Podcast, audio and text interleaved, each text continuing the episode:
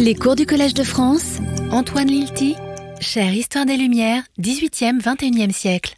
Mesdames et messieurs, depuis, euh, depuis la dernière séance, il y a 15 jours, nous avons appris euh, une très triste nouvelle. Daniel Roche, qui a occupé ici euh, la chaire d'histoire de la France des Lumières de 1999 à 2005, nous a quittés. C'est une immense perte. Et avant de poursuivre ce cours, euh, je voudrais prendre quelques minutes, si vous me le permettez, pour euh, lui rendre hommage dans cet amphithéâtre dans lequel il avait euh, prononcé une vibrante leçon inaugurale en 1999 et dans lequel il a enseigné pendant plusieurs années. Daniel Roche était bien sûr un grand historien. Tous ceux et celles, et vous en faites sans doute partie, qui ont ouvert ses livres en sont convaincus. Il a formé et influencé plusieurs générations d'historiens et d'historiennes à qui il a appris à ne jamais séparer l'histoire sociale de l'histoire culturelle, l'histoire de la culture matérielle et celle de la vie intellectuelle, l'histoire des élites et celle du peuple. Ce que je voudrais vous dire aujourd'hui, puisque j'ai eu la chance d'être son élève, c'est qu'il était aussi un grand professeur, un homme généreux, fraternel, curieux, animé d'un goût inépuisable du travail collectif, de la transmission du savoir et du partage. Il accueillait les jeunes chercheurs avec beaucoup de bienveillance. Son séminaire, ici, au Collège de France, fut un lieu exceptionnel de formation intellectuelle, de formation à la recherche, mais aussi de sociabilité, de sociabilité intellectuelle et amicale. Et vous savez que le mot de sociabilité était un des mots fétiches de Daniel Roche. Alors je ne vais pas retracer aujourd'hui tout son parcours, de nombreux hommages ont été publiés la semaine dernière et nous aurons l'occasion d'y revenir ici au collège.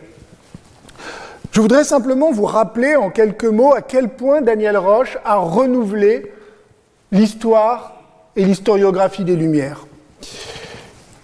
Dès sa thèse d'État, soutenue en 1973, publiée en 1978, sous le titre Des Lumières en les Lumières euh, le siècle des Lumières en province, pardon, c'est un titre que je connais par cœur, le siècle des Lumières en province, donc publié en 1978, qui portait sur les académies provinciales et plus largement les sociétés savantes qui se sont développées tout au long du XVIIIe siècle. Avec ce travail, Daniel Roche nous montrait que les Lumières n'étaient pas seulement un débat d'idées entre quelques philosophes parisiens, mais bien un vaste mouvement culturel qui a touché une grande partie des élites à travers tout le royaume. Puis, dans les nombreux livres qui ont suivi, Daniel Roche a progressivement élargi le questionnaire à travers l'histoire du livre, l'histoire de la culture matérielle, l'histoire du travail intellectuel et l'histoire de la consommation. On distingue parfois différentes phases de son travail et, de fait, il a su, c'est très impressionnant, varier les objets d'études passant des académiciens au peuple de Paris, du vêtement et de la mode à l'usage des choses banales, puis terminant avec une grande trilogie sur la culture équestre. Trilogie entamée ici même par un cours qu'il donnait sur la culture équestre. Mais en réalité, toute son œuvre, je crois, tourne autour d'une question, ce qu'il appelait l'énigme des Lumières. Cette énigme n'est pas philosophique, elle relève de la sociologie historique. Comment et pourquoi une société se met en mouvement? Comment la société française d'Ancien Régime, qui était hiérarchique, soumise à l'autorité de l'Église et de l'État et, de la monarchie, respectueuse des autorités et des dogmes, a-t-elle progressivement été gagnée par des idées nouvelles, des aspirations inédites, le bonheur individuel et collectif, l'idéal de liberté et de progrès, la tolérance et l'hospitalité. Pour lui, la réponse se trouvait dans la mobilité, celle des personnes à travers les voyages et les migrations, celle des choses à travers le commerce et la consommation, celle des livres, et des idées enfin, grâce à l'imprimé et à l'essor des sociabilités urbaines. Il a ainsi ouvert, fort de cette intuition, un grand nombre de chantiers qui restent aujourd'hui encore d'une grande actualité historiographique.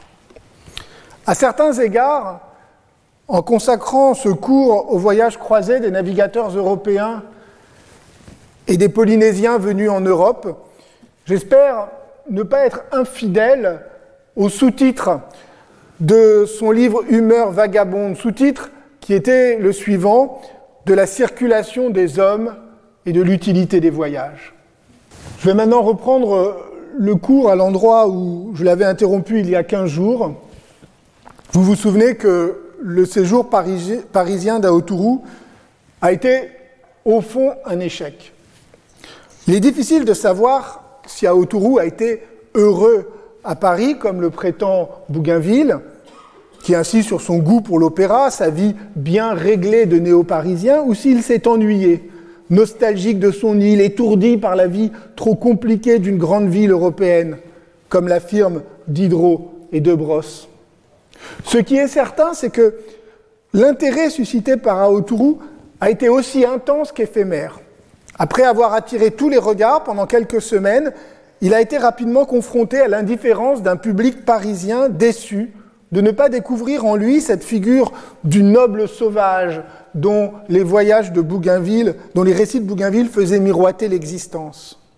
Incapable de parler le français, manifestant peu d'intérêt pour ce qu'il découvrait, Aotourou a vite cessé d'attirer l'attention quand il n'a pas été ouvertement critiqué, révélant ainsi les préjugés eurocentriques des Parisiens et obligeant Bougainville, vous vous en souvenez, à prendre sa défense en pourfendant la stérile curiosité de la bonne société des Lumières. Le parcours de Maille à Londres a été plus heureux, mais peut-être pas si différent de celui d'Aotourou. Je vous rappelle que Maï est un jeune homme originaire de Rayatea, chassé de son île par les guerriers de Bora Bora quelques années avant l'arrivée des Européens à Tahiti. Ce que l'on sait de sa vie avant d'embarquer sur l'Adventure, nous le tenons indirectement de lui-même, c'est-à-dire des récits qu'il a faits aux Anglais à bord du navire dans un premier temps, où il s'est lié d'amitié avec le second lieutenant James Burney, puis à Londres. On sait donc, en, tout cas il a raconté qu'en 1767, lors de l'arrivée de Wallis à Matavai, à Tahiti, il a été, Maï donc aurait été blessé lors de la fameuse canonnade, je vous en avais déjà parlé, il a montré ensuite à Burney euh, et à Solander euh, la cicatrice qu'il en avait gardée.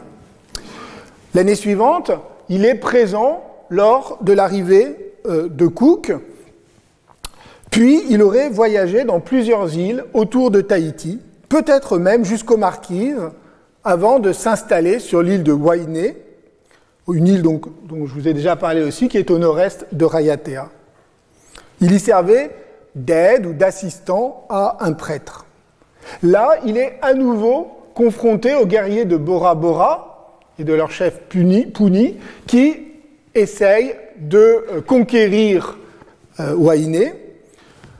Il est fait prisonnier, il parvient à s'échapper, et euh, lorsque les Anglais arrivent à Wainé en septembre 1773, il décide de s'embarquer avec eux avec l'objectif avoué, affiché, de se procurer des armes européennes pour reconquérir son île. Pourtant, ni le chef tahitien local, ni Cook ne souhaitaient que Maille s'embarque avec, euh, les, ne suive les Anglais. Et c'est l'insistance de Tobias Furneaux, le capitaine du second vaisseau, donc de l'Adventure, qui a permis à Maille de s'embarquer. Le voyage, je ne vais pas rentrer dans le détail, le voyage euh, retour euh, est marqué par un, événement traumatique, le massacre de plusieurs hommes de l'équipage sur les côtes de Nouvelle-Zélande par des guerriers cannibales. À la différence de Tupaya cinq ans plus tôt, Mai ne se montre d'aucune utilité dans les discussions et les interactions entre les Anglais et la population maori, qui d'ailleurs se passe mal à ce moment-là. Euh, d'autant que juste avant l'arrivée en Nouvelle-Zélande, les deux navires, donc euh, le, Resolution de Cook et l'Adventure, ont été séparés si bien qu'après cet événement, euh, Furneaux décide de rentrer directement en Angleterre. Après une assez longue traversée, il arrive à Portsmouth le 14 juillet 1774. Cook, lui, ne reviendra qu'un an plus tard, puisque vous vous en souvenez, il redescend, il continue à explorer le Pacifique Sud à la recherche du continent austral, avant de faire voyage, une seconde étape à Tahiti. L'arrivée de Maille euh, à Londres suscite une grande curiosité préparée par la publication en 1771 du récit du premier voyage de Cook à Tahiti. Alors, vous en souvenez peut-être, je vous l'avais raconté, mais rapidement, cette édition avait été confiée à un écrivain, John Oxworth, qui avait pris d'assez grandes libertés avec le texte, mélangeant le journal de Cook et celui de Banks, ajoutant quelques éléments plus ou moins romancés, s'attardant sur les aspects les plus licencieux, si bien que le livre avait été un grand succès public, mais avait aussi causé un scandale dans les milieux savants. De même, le récit du voyage de Bougainville avait été traduit en anglais et était paru en 1772, renforçant encore plus la curiosité pour Tahiti.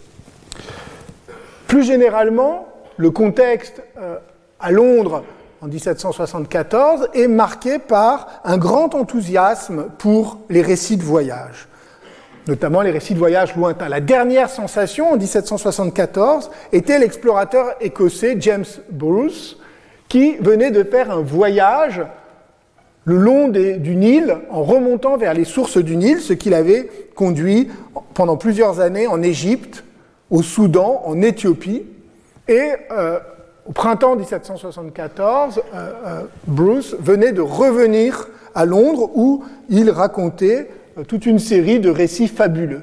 Alors était-il un grand explorateur ou un grand affabulateur? C'était la question que se posaient les élites londoniennes. Et par exemple, on a une lettre de Horace Walpole, qui était à la fois écrivain, homme du monde, fils d'un ancien Premier ministre, et qui écrivait à un de ses amis, je cite, L'Afrique devient très à la mode, Monsieur Bruce vient juste de revenir, après avoir vécu trois ans à la cour d'Abyssinie, où il déjeunait tous les matins de buffles vivants en compagnie des demoiselles d'honneur. Tahiti et Monsieur Banks sont presque oubliés. Donc vous voyez, cette espèce de concurrence de la curiosité et de, et de l'exotisme. Et donc un contexte de curiosité généralisée avec des effets de mode qui se succèdent rapidement, mais où la fiabilité des récits des voyageurs suscite une incrédulité ironique. Et donc dans ce contexte, l'arrivée d'un véritable Tahitien venu des antipodes était un événement qui allait relancer l'intérêt pour le Pacifique. L'arrivée de Maille se situe encore dans un autre contexte celui des débuts de la guerre d'indépendance américaine. Quelques mois plus tôt, le 16 décembre 1773, avait eu lieu la fameuse Boston Tea Party, pendant laquelle des colons américains avaient jeté dans le port des ballots de thé anglais pour protester contre les taxes exorbitantes. Alors, vous vous demandez peut-être quel est le rapport entre ces deux événements, entre une révolte fiscale sur euh, la, côte est de l'Amérique et le voyage d'un Polynésien à Londres. Eh bien, il est important de comprendre à quel point, dans les années 1770, le monde était en train de connaître une première étape de la globalisation, liée à la fois à l'essor du commerce transocéanique, aux rivalités militaires et coloniales et à la transformation des empires. La guerre de sept ans, qui a duré donc, je vous le rappelle, de 1756 à 1763, avait déjà fait apparaître cette nouvelle situation, puisque les combats ne s'étaient pas seulement déroulés sur les champs de bataille européens, mais aussi en Amérique du Nord et en Inde, notamment sur les mers.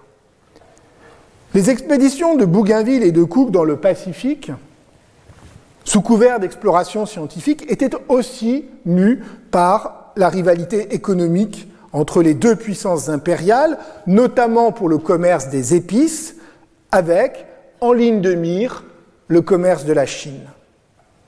Ce fut d'ailleurs un des reproches qui était fait à Bougainville de ne pas être allé en Chine, ou du moins de ne pas s'en être suffisamment approché. Or, d'où venait le thé qui fut jeté dans le port de Boston, à votre avis? Eh bien, il venait de Chine, évidemment.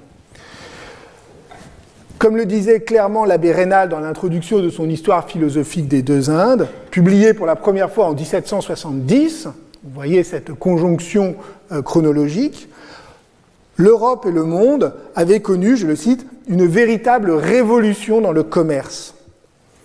En France, le débat était surtout porté par les milieux des penseurs économiques, notamment les physiocrates. En Angleterre, en revanche, la question impériale était au centre de tous les débats politiques. Fallait-il poursuivre l'expansion impériale et commerciale, comme le pensait notamment la jeune garde euh, des députés Whigs, ou plutôt fallait-il favoriser la tradition terrienne et aristocratique de l'Angleterre menacée par la montée en puissance des milieux commerciaux et par l'accroissement de la dette publique? Et quelle forme devait prendre cette expansion? De nouvelles colonies comme en Amérique du Nord, ou une politique de comptoir et d'alliance politico-militaire?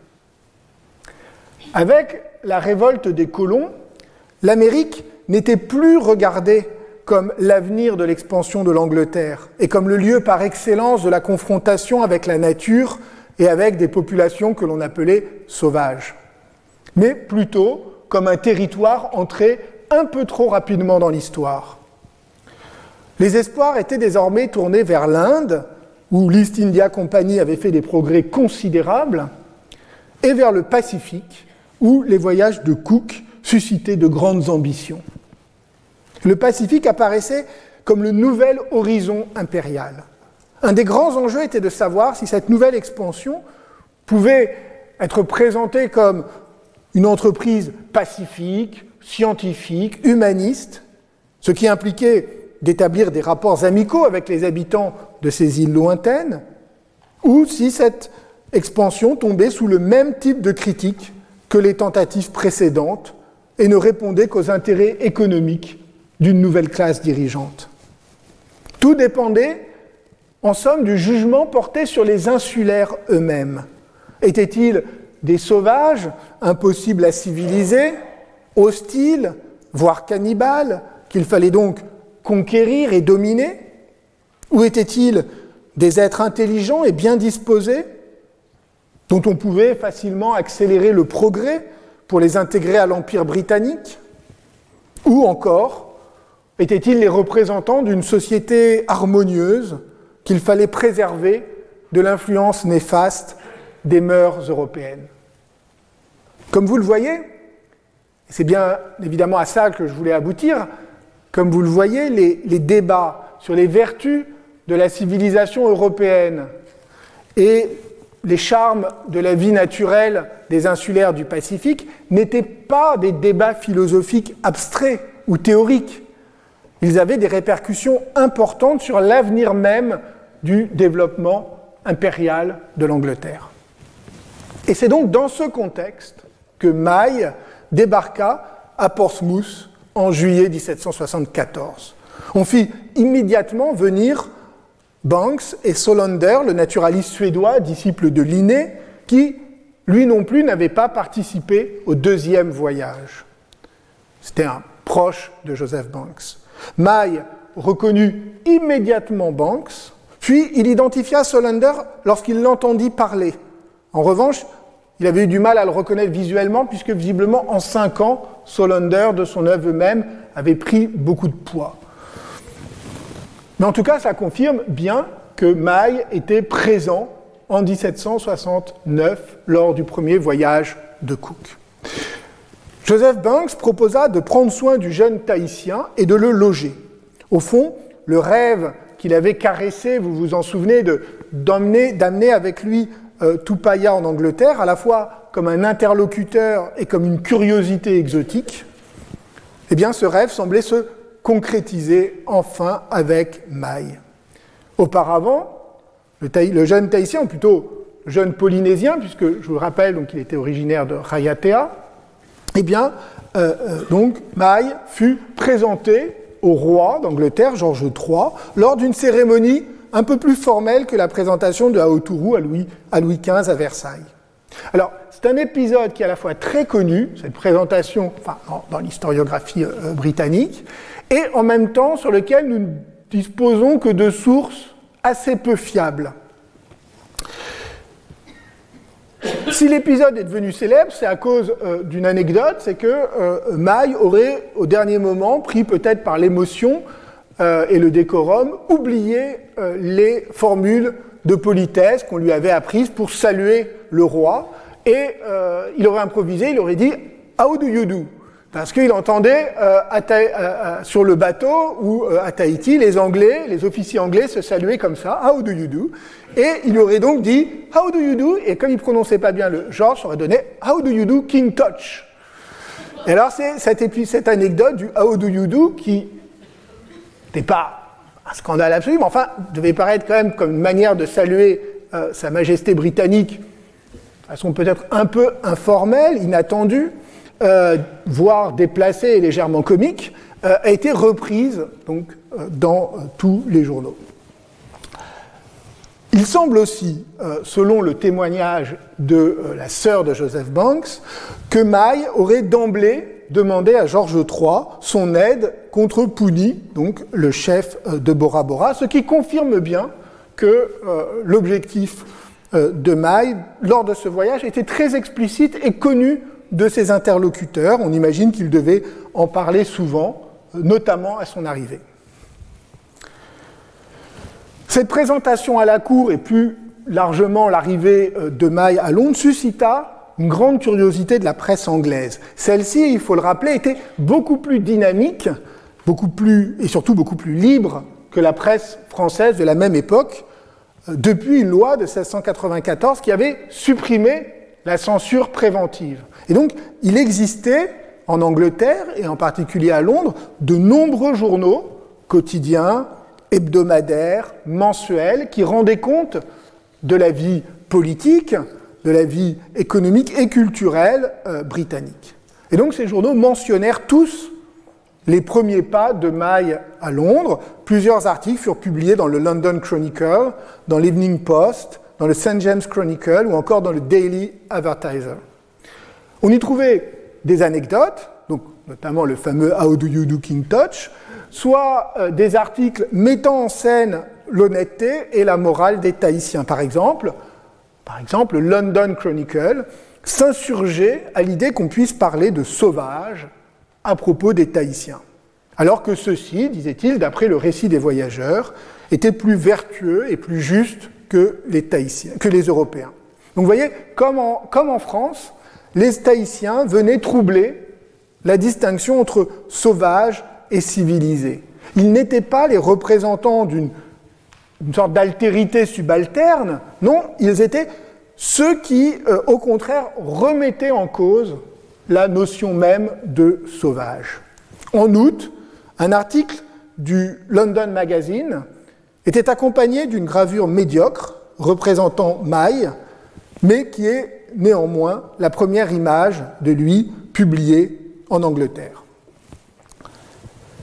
Alors, vous voyez d'ailleurs sur la gravure hein, euh, qu'il est appelé Omia. Alors, je vous l'avais déjà dit, je le redis, euh, à l'époque, en Angleterre comme en France, Maï est appelé Omaï, parce que euh, les, les, Anglais, ou les Français d'ailleurs, les Européens, rajoutaient le O qui veut dire C, donc comme pour Tahiti, on appelait O Tahiti, Mai devenait O Mai, alors que simplement quand il se désignait, ça veut dire c'est Mai, O Mai ou c'est Tahiti, quand on lui demandait le nom, comment s'appelle cette île, O Tahiti, c'est Tahiti, et les Européens notaient O Tahiti. Donc dans tous les textes du XVIIIe siècle, on trouve Omaï, Maï est appelé Omaï, et parfois même déformé en Omia, hein, euh, qu'on trouve surtout euh, au début de son séjour. Et puis ensuite, euh, ça devient Omaï.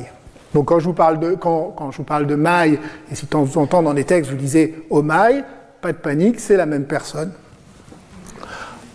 Après la présentation au roi, il fut décidé d'inoculer Maï contre la variole, qui était alors une maladie très grave, contagieuse, mortelle, contre laquelle les Anglais soupçonnaient euh, Maille d'être peu immunisé.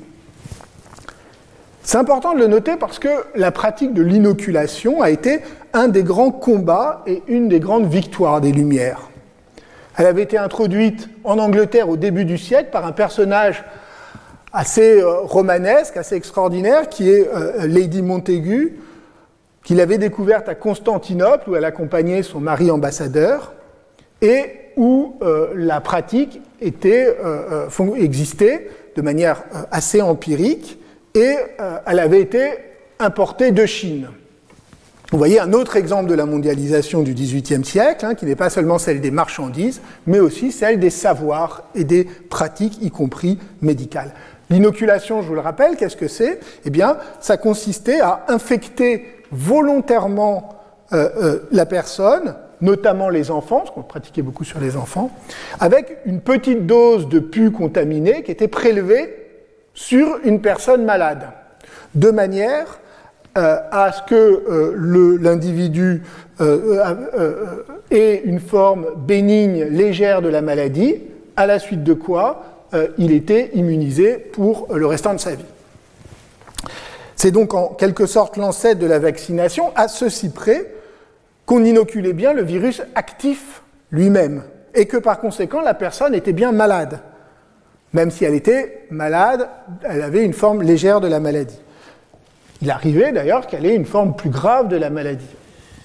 Donc la pratique avait un double risque. Premièrement, la, euh, euh, la, maladie pouvait être plus forte que prévu, il pouvait même arriver que la personne en meure. Et deuxièmement, euh, il y avait le risque de répandre la maladie, raison pour laquelle l'inoculation était généralement pratiquée à l'écart des villes. Elle fut, l'inoculation comme pratique fut l'objet de très intenses controverses, aussi bien scientifiques, notamment mathématiques, calcul des probabilités, que morales, sociales et politiques, dans lesquelles s'engagèrent les savants des Lumières. La pratique s'est d'abord diffusée et installée en Angleterre, puis elle suscita en France dans les années 1750-1760 un vaste débat scientifique et public.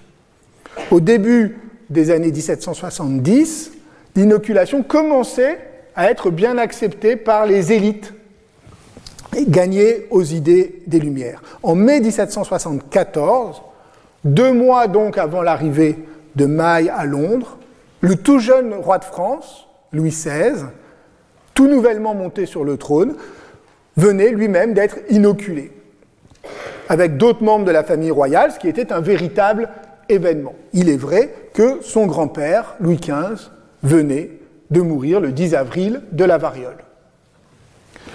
Pour Maille, on fit appel à un des plus grands médecins de l'époque, un des plus grands spécialistes de l'inoculation, le docteur Thomas Dimsdale, qui était allé quelques années plus tôt jusqu'en Russie, jusqu'à Saint-Pétersbourg, pour inoculer l'impératrice Catherine II en personne.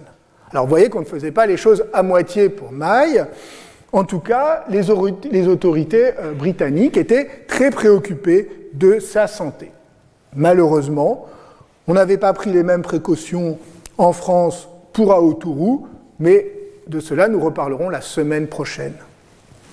Maille donc fut malade pendant deux semaines, puis se rétablit et passa ensuite le reste de l'été et de l'automne à fréquenter la bonne société en compagnie de Banks, qui lui fit faire un véritable tour de la campagne anglaise et notamment une visite de différents manoirs. Chez Lord Sandwich, par exemple, qui était donc euh, le chef de l'amirauté britannique, il improvisa une sorte de, de barbecue tahitien en cuisant la viande dans un four qu'il avait creusé à même le sol, ce qui eut énormément de succès. Puis il passa l'hiver à Londres, se mit à apprendre l'anglais, à fréquenter les clubs de la capitale. Il rencontra même le fameux chevalier Déon, vous savez, hein, ce diplomate et espion français dont on ne savait pas très bien s'il était un homme ou une femme. Et il semble que les deux personnages, Maille et le chevalier Déon, se soient liés d'amitié. En tout cas, ils faisaient des promenades à cheval ensemble, ce qui évidemment attirait euh, l'attention du public, surtout le jour où le cheval de Maille euh, décida de refuser d'avancer, puis fit demi-tour et partit au galop pour rentrer à l'écurie au grand désarroi du jeune Polynésien. On connaît en fait, je vous raconte ces anecdotes, pourquoi? Parce qu'il se trouve qu'à la différence euh, d'Aotourou, on connaît assez bien, on connaît pas mal de choses sur le, séjour de Maille en Angleterre, qui a fait l'objet de nombreux travaux. L'historiographie britannique étant euh, beaucoup plus intéressée, euh, à cause de, la figure de Cook, à, la question des voyages dans le Pacifique. L'ouvrage de référence, qui reste l'ouvrage de référence pour avoir compilé la plupart des sources euh, reste celui donc de McCormick, Omai Pacific Envoy, publié en 1977. Et c'est l'occasion euh, euh, de vous signaler aussi un catalogue d'expositions avec pas mal d'articles assez intéressants qui s'appelle donc Cook and Omai, The Cult of the South Seas. Plusieurs ouvrages hein, depuis ont développé, sont revenus euh, sur euh, ce séjour de Maille, j'en citerai un tout à l'heure, j'en ai cité d'autres dans d'autres leçons, euh, mais le livre de McCormick reste la source principale.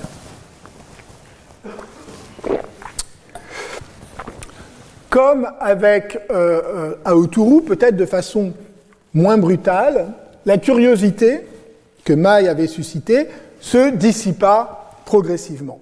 À partir de la fin 1774, on trouve beaucoup moins d'échos de lui dans la presse. Et même Joseph Banks semble s'être progressivement désintéressé de Maille, suscitant d'ailleurs l'agacement de Lord Sandwich, qui lui écrivit une lettre assez abrupte à Noël, en lui rappelant ses engagements et sa responsabilité à l'égard du jeune homme. Alors, si Maille ne, suscitait plus la même curiosité publique, il était en revanche de mieux en mieux intégré à la bonne société anglaise. Pendant l'été 1775, ça faisait donc un an qu'il était euh, en Angleterre, il fit à nouveau un grand tour de la campagne avec Banks, qui donc s'était fait remonter les bretelles, mais donc avait décidé d'en tirer les conséquences, euh, qui l'emmena dans le Yorkshire, puis au bord de la mer, où euh, Maille impressionna tout le monde par ses qualités de nageur pas un insulaire pour rien, même si on peut imaginer qu'il a trouvé euh, l'eau de la Manche un peu plus froide que celle à laquelle il était habitué. Mais enfin, en tout cas, il a impressionné tout le monde. Et euh, pendant l'hiver qui suivit, euh, la Tamise, il a fait très froid, l'hiver 75-76 à Londres. La Tamise a gelé et Maille a appris à patiner sur la Tamise, puis a joué aux échecs. il semble même qu'il ait battu aux échecs Giuseppe Baretti, un dramaturge italien qui était un ami euh, de Samuel Johnson, ce qui amusait beaucoup euh, ce dernier. Hein, vous savez que Samuel Johnson avait un, tempérament euh, sarcastique, et donc à chaque fois qu'il voyait Baretti, il s'amusait à le lui rappeler, ce qui irritait agaçait profondément ce dernier. Alors, ces anecdotes, c'est vrai, sont assez amusantes, mais il faut se méfier. Il faut se méfier et ne pas céder trop vite à la tentation de transformer l'histoire de Maille à Londres en récit pittoresque et romanesque, celui d'une intégration trop parfaite aux coutumes anglaises, ou au contraire euh, le euh, récit de, euh, des quelques faux pas sur sa trajectoire de transformation en parfait gentleman anglais. D'ailleurs, lorsqu'on remonte en fait aux sources de ces anecdotes, eh bien, on s'aperçoit qu'elles sont souvent, qu'elles reposent souvent sur des témoignages assez minces. Je t'en donne un exemple. L'évocation de Maille patinant sur la Tamise gelée est évidemment assez spectaculaire. Hein. C'est un peu comme si le capitaine Cook avait fait du surf sur la plage de Matavai. C'est la figure inversée. Mais en réalité, ça repose uniquement sur une très rapide mention par Horace Walpole au détour d'une lettre dans laquelle il note en passant que Maille a appris à patiner. C'est tout. Alors, sous la plume, y compris d'une des meilleures historiennes du sujet, ça devient Maille ne tarda pas à devenir un patineur confirmé. peut-être un peu excessif.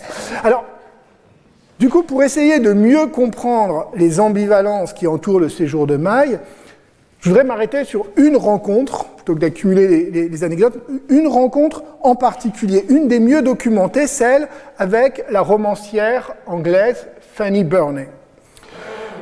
Ou plus exactement avec la future romancière Fanny Burney, puisque euh, lorsque May l'a rencontrée, elle n'avait pas encore publié euh, les livres qui allaient la rendre célèbre. Fanny Burney, Franz Burney, était euh, la fille donc, du musicien et musicologue Charles Burney, mais aussi et surtout en ce qui nous concerne, la sœur donc de James Burney, dont je vous ai dit, qui était donc le second lieutenant euh, euh, sur euh, l'Adventure, et dont je vous ai dit qu'il s'était lié avec May, et il avait appris le tahitien suffisamment pour être capable de converser avec May. Fanny Burney elle-même est une figure importante de la vie littéraire et culturelle anglaise, une des plus importantes romancières de la seconde moitié du XVIIIe siècle. Sa carrière commença seulement quelques années plus tard, en 1778, avec la parution de son euh, premier euh, succès, Evelina, euh, qui lança sa carrière littéraire. En 1774, elle n'était encore qu'une jeune fille de 22 ans, ah tiens, exactement le même âge que Maille, et elle tenait un journal dans lequel elle consignait les éléments de la vie londonienne, ce qui évidemment nous arrange bien nous, euh, les euh, historiens, les historiens. Donc elle rencontre Maille en décembre 1774, six mois après son arrivée. Et elle est très favorablement impressionnée. Elle décrit précisément son apparence, je vous cite, Il portait un habit en velours de Manchester, doublé de satin blanc, avec un jabot en dentelle. Et elle remarque aussi qu'il porte une très belle épée offerte par le roi. Elle admire sa capacité à faire la révérence à l'anglaise, mieux dit-elle que s'il avait pris des cours avec un professeur de danse. À table, elle se trouve assise à côté de lui et relève qu'il n'a pas commis la moindre maladresse pendant tout le repas. Bref, il se conduit comme un parfait gentleman anglais. Ce qui inspire cette remarque à Fanny Burney, il semble faire honte à l'éducation, car ses manières sont si extrêmement gracieuses. Il est si poli, attentif et facile que vous auriez pensé qu'il venait de quelques cours étrangères.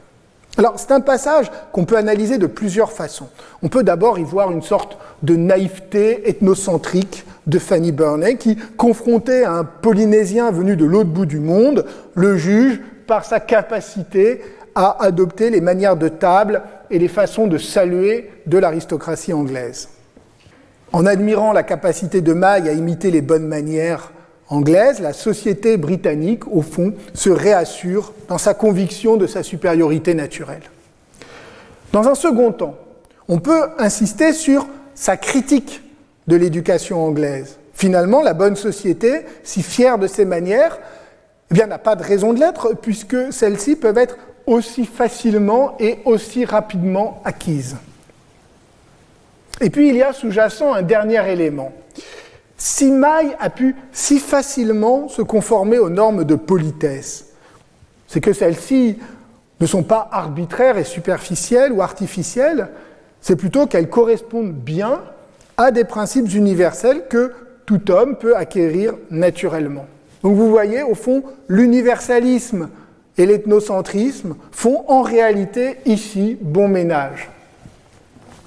Quoi qu'il en soit, ce qui nous intéresse, c'est que Fanny Burney ne voit pas du tout en Maille un sauvage, mais bien une sorte de voyageur étranger, comme s'il venait, dit-elle, hein, vous avez vu, d'une cour étrangère. Ou plus exactement, elle est impressionnée par la performance qui permet à Maille d'apparaître comme telle. Elle n'a au fond que deux regrets. Le premier, c'est de ne pas comprendre sa langue et donc de ne pas être capable vraiment de converser avec lui. Le second, c'est qu'elle ne le trouve pas très beau hein, et note qu'il est plus sombre de peau qu'elle ne le pensait. Et ça vous rappelle quelque chose et quelqu'un, il y a 15 jours, je vais y revenir dans un instant. L'un dans l'autre, l'expérience est néanmoins très positive. Or, un an plus tard, Fanny Burney reçoit à nouveau une visite de Maille. Et paradoxalement, alors même qu'elle est obligée de reconnaître que son anglais, sa maîtrise de l'anglais, a beaucoup progressé. Eh bien, en fait, elle est plutôt déçue par cette nouvelle rencontre. Alors, certes, Maille, désormais, se fait très bien comprendre. Il a amélioré sa prononciation, il cède de gestes, mais le problème, c'est que euh, ce qu'il a à dire n'est pas très intéressant. Ou plus exactement, Fanny Burney et ses amis ne s'intéressent pas à ce qu'il pourrait avoir d'intéressant à raconter, notamment sur la Polynésie. Elle écrit Comme nous ne savons absolument rien de son pays et de ses affaires, notre conversation était nécessairement très limitée. En fait, cela consistait surtout à lui poser des questions sur ce qu'il avait vu ici, à quoi il répondait quand il comprenait, de façon très divertissante. Very entertainingly. Quand on lui demande par exemple ce qu'il a vu à l'opéra, il se lance dans une imitation que la jeune femme trouve ridicule, mais plutôt charmante, et il se met ensuite à chanter une chanson tahitienne, ce qui les amuse. Plus tard, confronté à d'autres questions qu'il ne semble pas bien comprendre, il se contente de répondre par des sourires et des révérences, comme note Fanny Burney, je cite, avec la plus étonnante politesse. Comme on le voit, les manières polies de Maille, qui étaient présentées l'année précédente comme un exploit, une performance sociale digne d'éloge, sont désormais perçues comme une imitation excessive, maladroite, trop mécanique et par conséquent un peu ridicule. L'effet de curiosité s'est effacé. Il reste un étrange mélange de ressemblance et de différence, mais là où Fanny Burney avait été séduite la première fois par la capacité du jeune homme à s'adapter si rapidement aux us et coutumes anglais, au point de réviser ses certitudes sur l'éducation et de rêver à l'universalité de la condition humaine, elle est désormais frappée plutôt par tout ce qui demeure en lui d'étrangeté, de bizarrerie et donc d'artificialité. Maille est divertissant, mais elle voit surtout ce qui fait obstacle à la communication. Un manque de naturel qui est évidemment un peu paradoxal, l'absence de références communes. Paradoxalement, alors même que Maille peut maintenant s'exprimer en anglais, eh bien, la distance s'est accrue. Mais sans la surprise de l'exotisme, si bien que Maille est à la fois mieux intégré et moins intéressant. Ce qui nous remet en mémoire l'inquiétude de la duchesse de Choiseul à propos d'Aotourou, qui craignait que lorsque celui-ci aurait été assez éduqué pour qu'elle puisse parler avec lui, elle, aurait moins de, elle ait moins de choses à en apprendre. Et c'est exactement ce qui se passe avec Maï pour Fanny Burney. Alors, il ne faut sans doute pas en rester au constat du regard ambivalent que porte la bonne société anglaise sur Maï, comme si celui-ci n'était qu'un imitateur passif, voire servile des bonnes manières. On peut aussi penser que celui-ci est très consciemment en représentation. Il sait parfaitement ce qu'il fait et qu'il cherche à conquérir les bonnes grâces de l'élite anglaise dans l'optique de sa mission qui est, je vous le rappelle, d'obtenir un soutien militaire pour reconquérir Rayatea. La stratégie de Maï serait en quelque sorte la stratégie du caméléon, tendre aux Anglais un miroir, leur ressembler le plus possible, s'identifier à leur mode de vie pour mieux se faire accepter et obtenir des armes et des munitions. Il est possible que ce soit lors de la deuxième visite chez Fanny Burney que May ait rencontré Joshua Reynolds, le plus célèbre portraitiste de l'époque. Reynolds était alors au sommet de sa carrière. Il était le président de l'Académie royale de peinture, fondée quelques années plus tôt, en 1768, par Georges III. Il était l'un des peintres préférés de l'aristocratie anglaise et ses portraits contribuaient à développer une véritable culture de la célébrité en Grande-Bretagne en popularisant l'image de figures du grand monde, mais aussi d'écrivains, de comédiens et de comédiennes. Ces tableaux étaient non seulement exposés lors des séances annuelles de l'Académie, pardon, mais aussi reproduits sous forme de gravures et largement diffusés. Fin 1775 ou début 1776, Reynolds décida donc de peindre le portrait de Maille. Il semble que la décision soit venue de lui, en tout cas ce n'était pas une commande, mais peut-être a-t-il été encouragé par ses amis. Le tableau que je vous avais déjà montré lors de la première séance, et que je vous montre donc à nouveau aujourd'hui, est devenu très célèbre. Il est considéré comme un des chefs-d'œuvre de Reynolds et peut-être même de la peinture anglaise du XVIIIe siècle. Hein, il s'appelle Portrait de Omaï. Il a d'ailleurs une histoire compliquée, ce tableau, une histoire dont il faut dire deux mots. Après la mort de Reynolds, le tableau a été vendu et il est resté pendant deux siècles la propriété des comtes de Carlisle. Puis il a été mis en vente en 2001 et a été acheté par un collectionneur irlandais, John Mannion, qui est par ailleurs propriétaire de haras et de chevaux pur sang. Il a été acheté pour 10 millions de livres sterling. À ce prix-là, le collectionneur aurait sans doute bien aimé l'avoir avec lui et il a essayé à plusieurs reprises de le faire venir en Irlande, mais le gouvernement anglais a interdit que le tableau puisse sortir du territoire.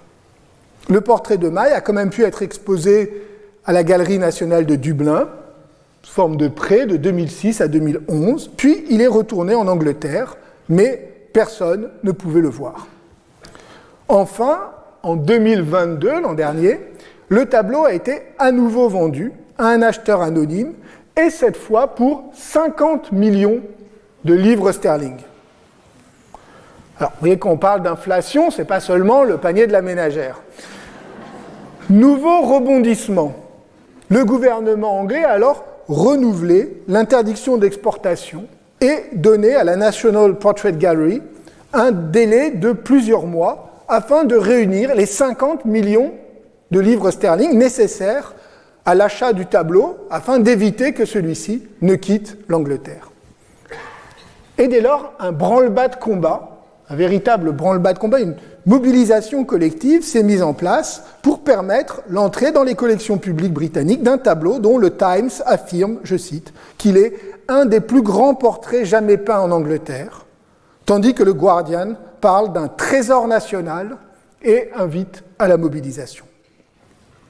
En décembre dernier, 25 millions de livres avaient déjà été réunis, mais le chronomètre tourne. Et la date limite, tenez-vous bien, a été fixée au 10 mars 2023, c'est-à-dire précisément dans 11 jours. Alors, je serai assez disposé à vous proposer une souscription afin que nous puissions tous aller, dans quelques mois, à Londres pour admirer le tableau, le portrait d'Omaï, que, comme vous, je n'ai vu qu'en euh, reproduction. Mais vous avez beau, et je vous en remercie, être assez nombreux, je pense qu'on risque d'avoir du mal à réunir les 25 millions qui sont encore manquants d'ici la semaine prochaine. Et donc je vous tiendrai au courant de euh, la suite euh, de, du destin du portrait de. Alors il faut noter toutefois que l'enthousiasme unanime pour le portrait de Maille, construit comme une sorte d'icône du XVIIIe siècle, la peinture anglaise du XVIIIe siècle, eh bien cet enthousiasme unanime est assez récent. Longtemps, le tableau avait été oublié et au XVIIIe siècle, il était très loin d'être autant admiré. Reynolds l'a exposé en 1776 lors de de l'exposition annuelle de la Royal Academy à Somerset House. Il a été apprécié, mais n'a pas suscité d'acclamation euh, euh, particulière. D'ailleurs, et c'est un signe, Reynolds ne l'a pas vendu.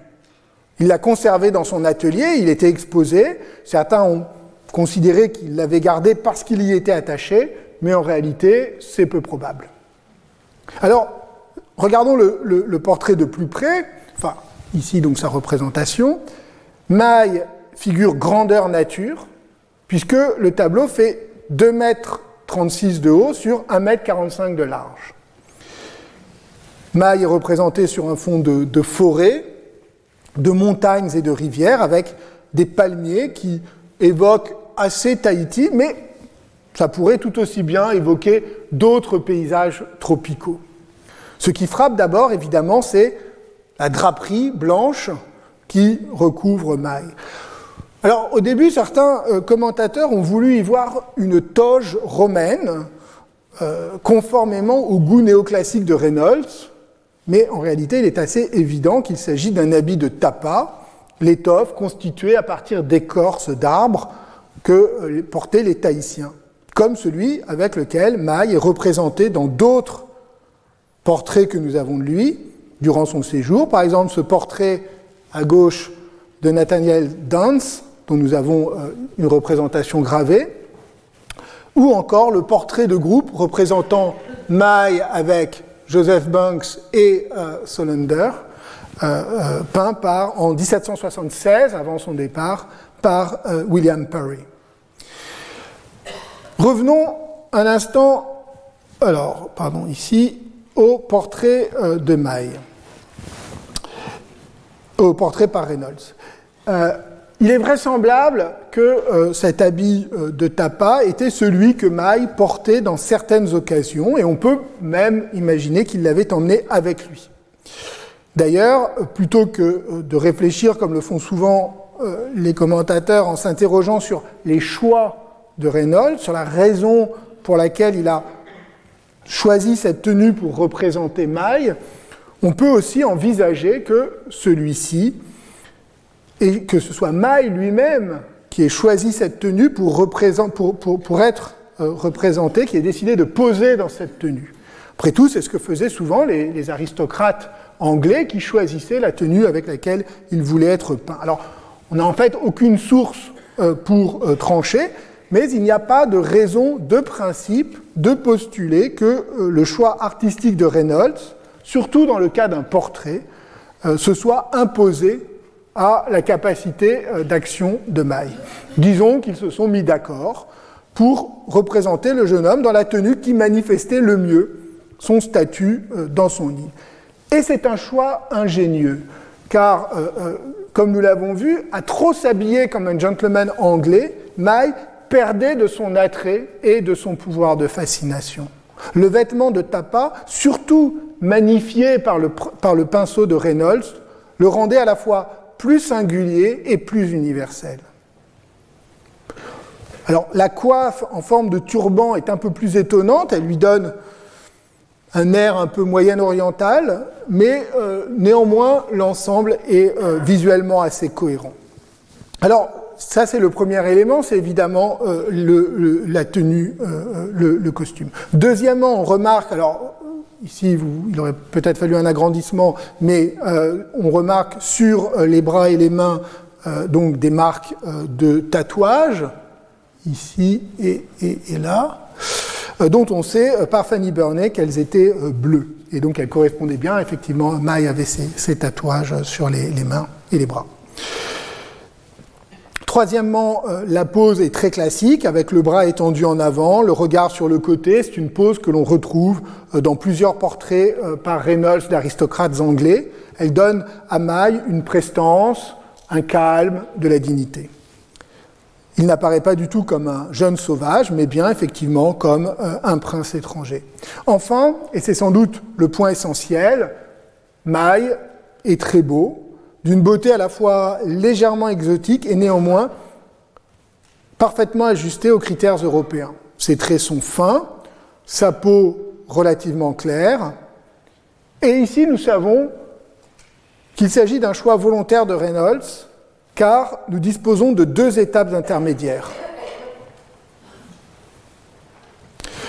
D'abord, un dessin de Reynolds, une première étude dans laquelle Maille est représenté sans doute de la façon la plus fidèle possible, les cheveux dénoués, avec le nez assez épaté que plusieurs personnes ont décrite, notamment Solander qui disait qu'à Wainé, euh, ça valait à Maille euh, des moqueries.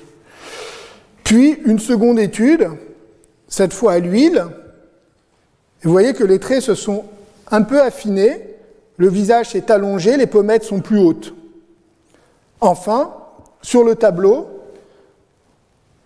les cheveux noirs de Maille ont disparu dans le turban blanc, tandis que son visage est encore affiné et semble-t-il, mais là il faudrait voir le tableau euh, réel, mais semble-t-il, le teint s'est encore éclairci.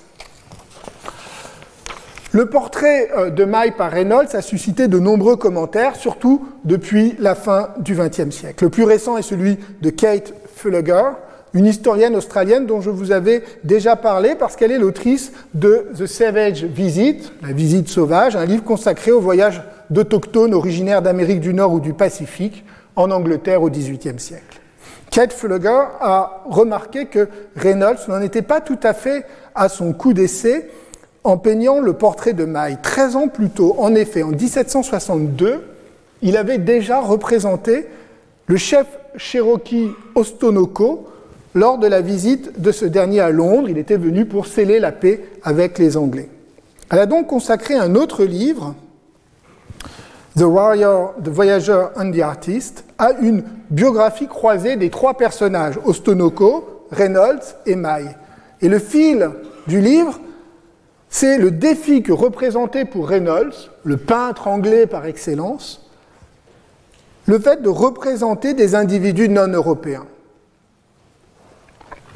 On peut remarquer que Reynolds a représenté à plusieurs reprises des esclaves ou des domestiques noirs dans ses tableaux, mais toujours au second plan, toujours en position subalterne. Avec Ostonoko et euh, euh, euh Maille, le, défi était très différent puisqu'il s'agissait euh, de, représenter un autochtone d'Amérique du Nord ou d'une île du Pacifique comme sujet principal, voire même unique du tableau. Il fallait donc trouver l'équilibre entre le canon classique, celui de la beauté universelle, dont le modèle pour les peintres du XVIIIe siècle était nécessairement à trouver chez des individus blancs, et la volonté de rendre compte de la singularité, mais aussi de l'étrangeté de ces personnages qui suscitaient la curiosité. Le portrait d'Ostonoko, selon Fulagar, fut un échec. La preuve en est que Reynolds ne l'a non seulement pas vendu, mais jamais exposé nulle part, ce qui semble indiquer qu'il n'en était pas satisfait. Avec Maille, au fond, Reynolds se donnait une seconde chance. Il se confrontait à nouveau à un grand défi, intégrer la différence, l'attrait du lointain à l'intérieur d'un modèle de représentation classique. Reynolds a donc volontairement cherché, beaucoup plus qu'avec Ostonoko, à flouter l'identité de Maille, mais sans l'effacer.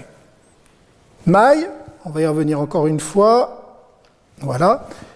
Maille garde des attributs tahitiens, notamment les tatouages, peut-être le manteau de tapa, mais il il représente plutôt une sorte, je dirais, d'exotisme généralisé et euphémisé. Si on ne savait pas qui est le modèle, on ne l'identifierait pas automatiquement comme tahitien, mais évidemment pas non plus comme anglais. Inversement, sa pose, l'équilibre du tableau, l'absence de tout objet, le costume blanc, l'adoucissement des traits le rendent très semblable à un Européen. Ils réduisent la distance et l'étrangeté, et donc ils intègrent le jeune Tahitien à un universel humain. Parmi euh, les éléments qui contribuent, à occidentaliser Maille dans ce portrait, il faut noter évidemment que son visage est assez clair. Il semble bien que Reynolds l'ait volontairement éclairci, car euh, presque tous les contemporains ont insisté sur la couleur de peau de Maille. J'ai relevé tout à l'heure ce que disait euh, Fanny Burney. Solander le décrit aussi ainsi, il est très foncé, presque aussi foncé qu'un mulâtre. Et plusieurs journaux ont insisté sur ce point. Et donc, en effet, comme à Autourou, Maille ne correspondait pas à l'image idéale du Tahitien à la peau claire. Cook l'avait relevé dans son journal de bord, notant ses réticences à emmener Maille. Il écrivait J'ai d'abord été étonné que le capitaine Furneaux veuille s'encombrer d'un homme qui, à mon avis, n'était pas un échantillon représentatif, un échantillon, il dit a proper sample, a proper sample, des habitants de ces îles heureuses, n'ayant ni une haute naissance ni un rang élevé, n'étant remarquable ni par sa taille, ni par son visage, ni par son teint. Complexion. Alors évidemment, l'expression not a proper sample est évidemment forte, comme si Maille était une curiosité ethnographique, voire un spécimen naturaliste, plutôt qu'une personne dotée d'une volonté propre et d'un projet politique. On retrouve surtout cette distinction entre deux catégories de population, distinction à la fois sociale et ethnique que l'on avait déjà rencontrée chez, chez Bougainville, qui parlait, vous vous en souvenez, de deux différentes races d'hommes. De fait, les Anglais, comme les Français, ont été frappés dans leur voyage dans le Pacifique par la diversité des populations qu'ils ont rencontrées. Ou plus exactement, ils ont été frappés à la fois par l'évidence d'une communauté linguistique et culturelle et par la diversité physique. Diversité qui paraissait par ailleurs contradictoire avec les théories climatiques comme celle de Buffon, qui expliquait par les différences du climat et de l'environnement les différences d'aspect entre les êtres humains.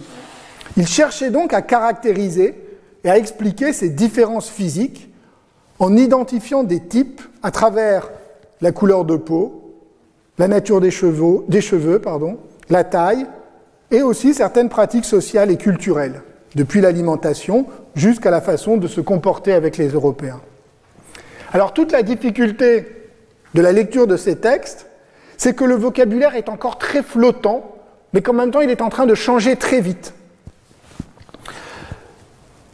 L'Océanie est en effet un laboratoire des premières typologies euh, raciales, notamment comme euh, l'a montré euh, l'anthropologue Bronwen Douglas, qui est une des spécialistes du sujet dans une série de, de livres et d'articles. Par exemple, le terme de race qu'on retrouve très souvent chez Bougainville ou chez Cook, eh bien, dans ses premiers voyages, il a encore un sens traditionnel assez flou, assez vague pour désigner un groupe de gens qui ont soit une origine commune, soit des traits physiques comparables, mais sans que l'unité essentielle de l'espèce humaine soit mise en doute. Les différences entre ces groupes humains sont considérées comme accidentelles et changeantes. Cook, par exemple, insiste plutôt sur les causes sociales des différences qu'il observe, même si dans d'autres passages du journal, il émet l'hypothèse de l'existence à Tahiti de deux groupes ethniques différents, des autochtones à la peau plus sombre et des conquérants venus de Malaisie à la peau plus claire.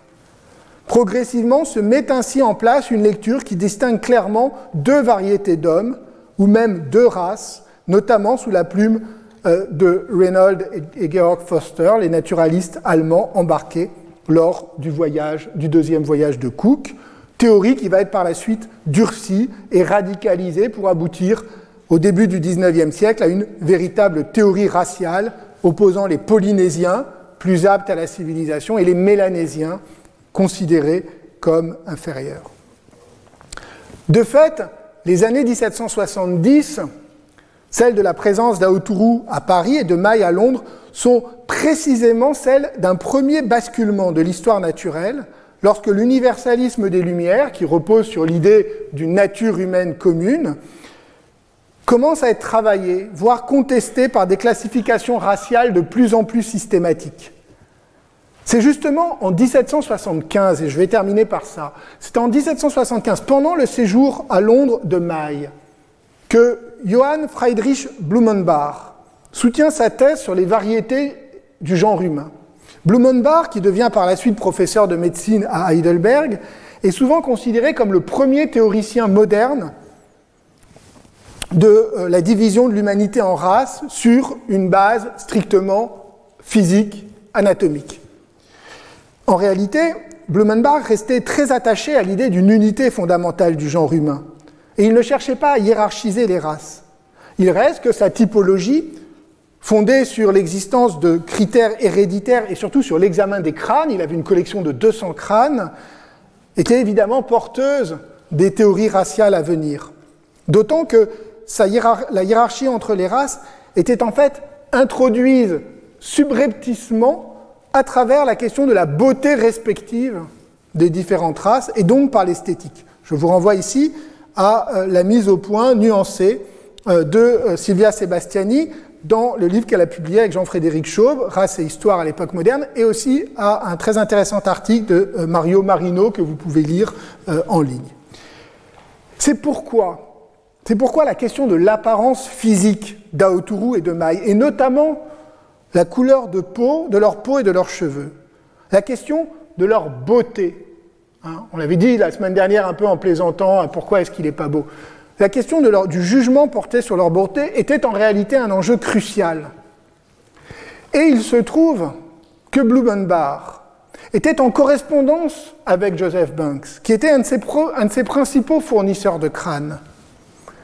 Et il demande à celui-ci de lui envoyer un crâne tahitien, que celui-ci conservait à Londres, qu'il avait ramené de Tahiti, et un portrait ressemblant de Maille. Alors il utilisa le premier, le crâne, dans l'édition de 1795 de son livre sur la variété des, races humaines, dans laquelle il divisait l'humanité non plus en quatre races, comme il l'avait fait jusque-là, mais en cinq, en ajoutant, pardon, c'est, voilà, en, en, ajoutant une cinquième race qu'il appelait la race malaise, mais qui était illustrée avec le crâne tahitien envoyé par Banks, et donc c'est la quatrième, alors c'est écrit en tout petit, vous voyez pas, mais il y a écrit au Tahiti. Donc en fait, cette nouvelle race, introduite par Blumenbach en 1795 dans sa typologie des races humaines, une cinquième race qui est en fait fondée sur Tahiti et sur un crâne ramené par Banks. Alors en revanche, il ne fit pas usage de la miniature de maille qu'il avait reçue. Mais dans un autre livre, ces objets d'histoire naturelle illustrés, eh bien, il utilisa le portrait de Reynolds, ou plutôt sa version gravée, sous forme d'un médaillon pour raconter l'histoire de Maille avec quelques anecdotes de son séjour anglais et pour représenter la race malaise. Maille était finalement bien devenu un échantillon anthropologique, a proper sample, aurait dit Cook, tout en restant un cas amusant, divertissant.